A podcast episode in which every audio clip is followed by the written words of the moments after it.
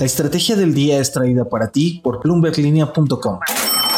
Muy buenos días, ¿cómo vamos con el paquete que pretende aplacar la inflación en México? ¿A tres meses funciona o no funciona? Hablando de inflación, tenemos que voltear a Turquía, también a India, donde hay otro factor que amenaza la subida de precios. También cómo van la venta de autos y las perspectivas para el crecimiento de México. ¿De qué estamos hablando? Hoy se cumplen tres meses de que el presidente López Obrador, el 4 de mayo, anunciara el paquete contra la inflación y la carestía, el PASIC, su principal estrategia junto con empresarios para estabilizar los precios de 24 productos de la canasta básica. Se prometió una ventana de seis meses para ver resultados, pero podemos hacer un corte de caja. A tres meses, el paquete está quedando a deber en los precios de los alimentos. Nuevamente, vamos por partes. Al PASIC lo integran cinco componentes, los programas sociales para la seguridad alimentaria, los subsidios a la luz solo domésticos, el congelamiento de cuotas en carreteras y otras medidas administrativas del gobierno, pero también el subsidio a las gasolinas y acuerdos con supermercados y centrales de abasto para que de forma voluntaria se comprometan a garantizar un precio justo de la canasta básica de alimentos. ¿Cuál es el que más notan ustedes? Pues por supuesto el de la gasolina. En este se han visto actuar los estímulos fiscales y que han contribuido más a controlar la inflación general. Ya ven que sin estos, el secretario de Hacienda dice que la inflación sería de hasta 10%. Ahora, vámonos al componente de los precios de los alimentos. Aquí el escenario aún es incierto, así lo reporta Senyas Flores en una nota para Bloomberg Línea. El impacto del PASIC todavía no se ve en el precio de las frutas, las verduras, los productos pecuarios y mercancías alimentarias. Hacienda dice que se han estabilizado, incluso que algunos precios han bajado. El gran pero es que no existe una métrica del gobierno que nos muestre y verifique esta dinámica en los precios. Hoy por hoy solamente le da seguimiento a través de los 24 productos de la canasta básica que monitorea la Profeco en tiendas y centrales de abasto.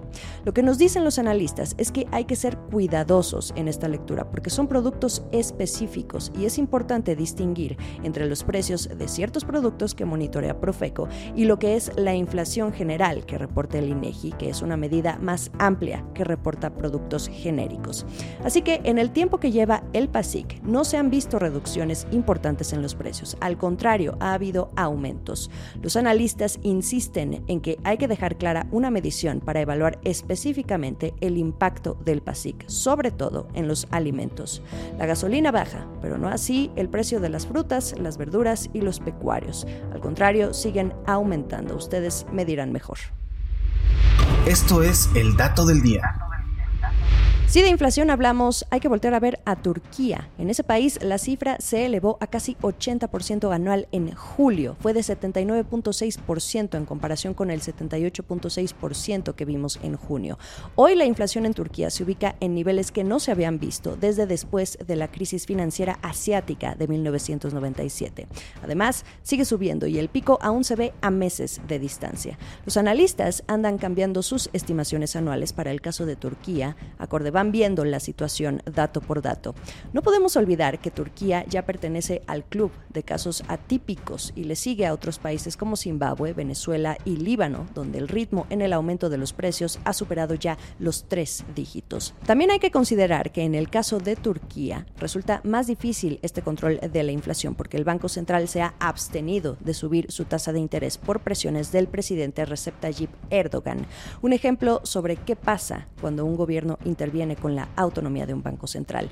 El presidente de Turquía cree que las tasas de interés más altas provocan una inflación más rápida. Como ustedes muy bien saben, este pensamiento es contrario a lo que vemos en los casos más cercanos con la Fed y Banjico subiendo sus tasas precisamente para intentar controlar la inflación.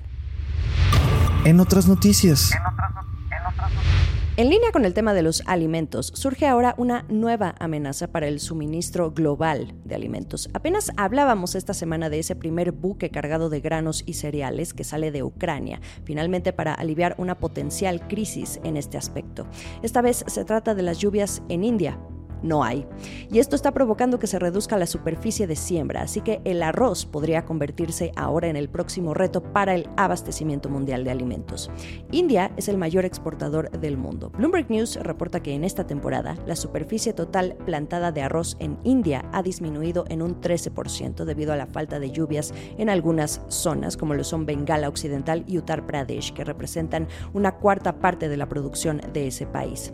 La gran preocupación es que esta caída en la producción de arroz complique esta lucha contra la inflación y también que haya cuellos de botellas en las exportaciones. Hoy India representa el 40% del comercio mundial de arroz.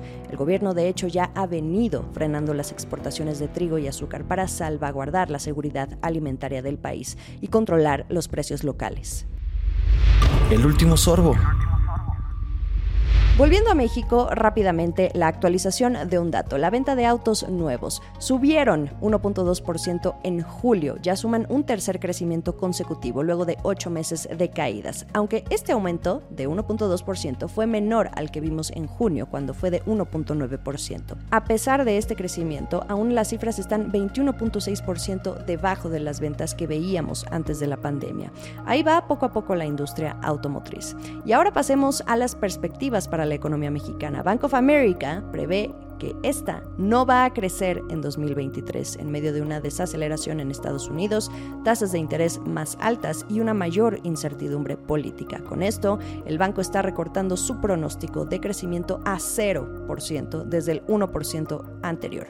Así se miran las cosas en México para 2023, al menos con Bank of America. Jueves, aún mucha información para analizar. Ya saben que pueden acompañarnos el resto del día a través de bloomberglinea.com. Gracias por escucharme y verme a través de todas las plataformas. Que sea un buen día. Esta fue la estrategia del día, escrito y narrado por Jimena Tolama, producido por Arturo Luna y Daniel Hernández. Que tengas un día muy productivo.